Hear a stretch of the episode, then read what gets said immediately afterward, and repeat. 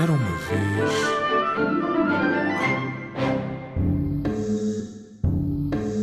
Lenda da Fonte da Prata. Conta a lenda que em tempos que já lá vão havia um guerreiro muito destemido chamado Henriques. Henriques era casado com Maria e o casal vivia muito feliz numa casinha para lá das muralhas do castelo numa pequena terra alentejana chamada Elvas. Mas um dia os soldados do castelo onde vivia o rei prenderam Henriques.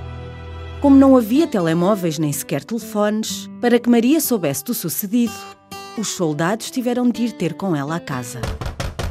O seu marido está na prisão. Disseram os soldados a Maria. Ao ouvir isto, Maria correu até ao castelo e, quando viu o marido preso, começou a chorar muito, muito, muito.